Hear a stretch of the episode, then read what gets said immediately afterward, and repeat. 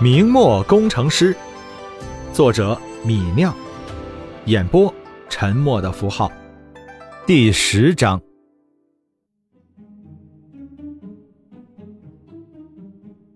李兴吃了一块肉，点头支持李直的话。我看也是，二爷爷关键时刻不帮我们，如今找他做什么？郑氏却不同意儿子的观点。他虽然不愿意筹钱。可还是说要帮你们做保，不是？李直正要拒绝母亲的话，却听到一声叫唤声从院子外面传来：“大嫂，大嫂，我和二叔来了，快开门！”听声音，李直知道在门口叫喊的人是二叔李道。李道口中的二叔，自然就是李直的二爷爷了。听到这叫唤，李直三人面面相觑的放下了筷子，暗道：“这说曹操，曹操就到啊！”这族长二爷爷也不知道吹了哪阵风，居然带着李直的二叔来到李直家了。正是把手在裤子上擦了擦，赶紧满面笑容的去开了门，把二人迎了进来。李直和李兴是小辈，自然也只有站起来迎客。一个须发皆白、身材中等的老汉，穿着八成新的棉袄，拄着一根拐杖，走进了李家院子。这便是李直家的族长二爷爷李有胜。他后面跟着一个四十岁左右的中年人，戴着小帽，穿着一件满是补丁的破袄子。便是李直的二叔李道。李直今天买了羊肉，二叔和弟弟来了，刚好一起吃点肉。正是把二人迎了进来，又赶紧去厨房拿了两副碗筷，在饭桌上的主位上给二人摆了碗筷。李直的二爷爷笑了笑，大咧咧的坐在了主位上。李直的二叔看着锅里的羊肉，笑着呃搓了搓手，也坐了下来。李直也懒得和两人客气，用筷子指着锅里的肉说道：“这是新鲜的羊肉，二爷爷、二叔不要客气，吃吃。”李直说完，便自己带头吃了起来。除了族长李有胜家里富足一些，其他人都是穷苦人家。平日里家里肉荤都少有，此时看到喷香的羊肉，自然有食欲，也你一块我一块的吃了起来。吃了一圈，李有胜咳嗽了一声，打开了话匣子：“嗯，李直啊，我看你这些天变化很大呀。”李直装作不知道，随口答道。二爷爷，我有什么变化？我怎么没发现呢？李有胜见族孙不配合自己的话，有些尴尬的咳嗽了一声，不爽的说：“你倒是机灵了，以前呆呆傻傻的，现在鬼机灵。知道李直是记恨自己不为他筹银子还钱，故意抬杠。”李有胜不等李直答话，就转过身对着郑氏说道：“你们这肥皂生意是怎么来的？”李直的二叔李道咽下一口羊肉，在一边说道：“你们这生意做得好大呀！现在全城人都在议论你们的肥皂，说这物是洗衣服又省力又保护衣服，还能洗澡用，当真是好东西。”李有道又说道。这肥皂买卖好就好在纯属新创，做的再大也不抢人饭碗，不会引人记恨惦记。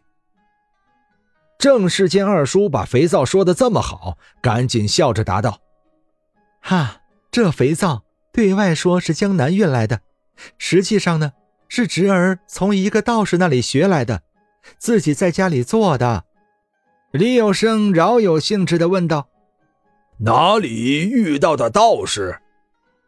正是哪里知道李直何处遇到什么道士？听到族长询问，便看向李直：“侄儿，你在哪里遇到的道士高人？”李直夹了一块羊肉，看也不看二爷爷，淡淡的说道：“这是秘密，说不得。”李直一句不冷不热的话，顿时让桌上陷入了尴尬。半天，还是李直的二叔打圆场说道：“既然是有道行的道士给的秘方，自然是不能随便说出来的。李直，我们也是随便一问，不关心你的秘方怎么来的。”族长李有胜被李直一句话噎着，有些拉不下脸，把筷子往桌子上一放。干脆直接说道：“李直，我不是要你的秘方。”顿了顿，李有胜直接说道：“我今天来你家是想说，你现在这肥皂这么紧俏，你店里是不是要招人？如今这兵荒马乱的年景，各家生意都不好做，家族里不少子弟都是有手。”如果你要招人，不如就在家族里找几个人给你打下手。家族里的人帮不上大忙，但至少不会做害人的事情，你也放心些，是不是？李直夹了一块肉放在嘴里，无赖的说道：“害是不会害我，但救命时候也靠不上。”李直这是影射二爷爷不愿意为自己筹钱了。李有胜被李直激得脸上一红，大声说道：“什么靠不靠上？我不是说要为你去做保，去做别人家的仆人吗？欠了钱去做下人，这本来也是命。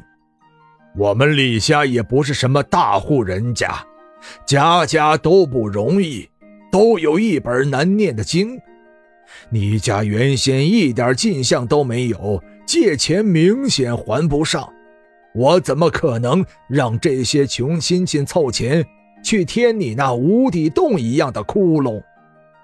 气得把胡子一吹，李有胜说道：“保你做别人家仆人，也是一碗饭吃，如何就没有救你们的命了？”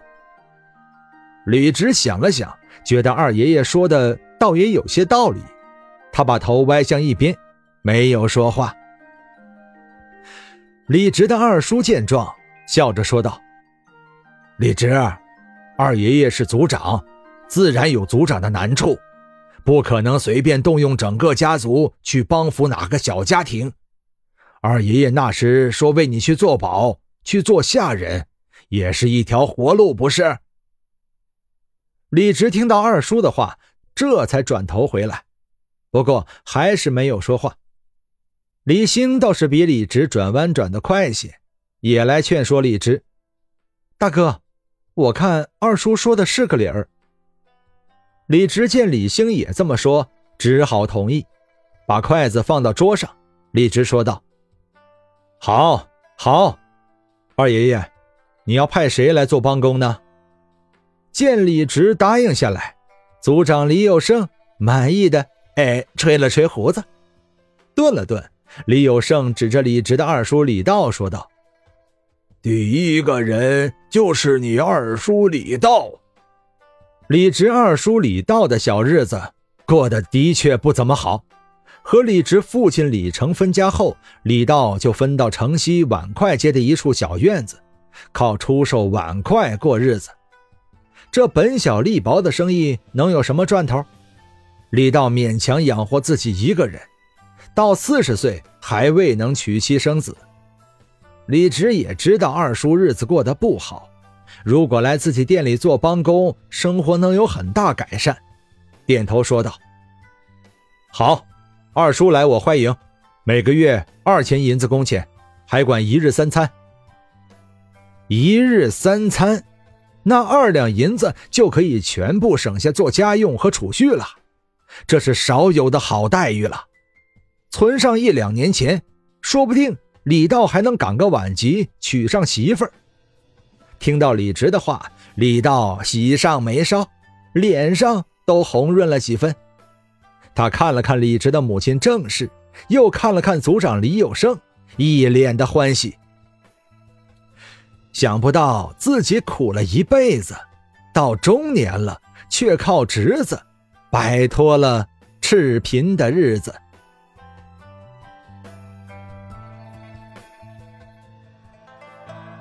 本章播讲完毕感谢您的收听。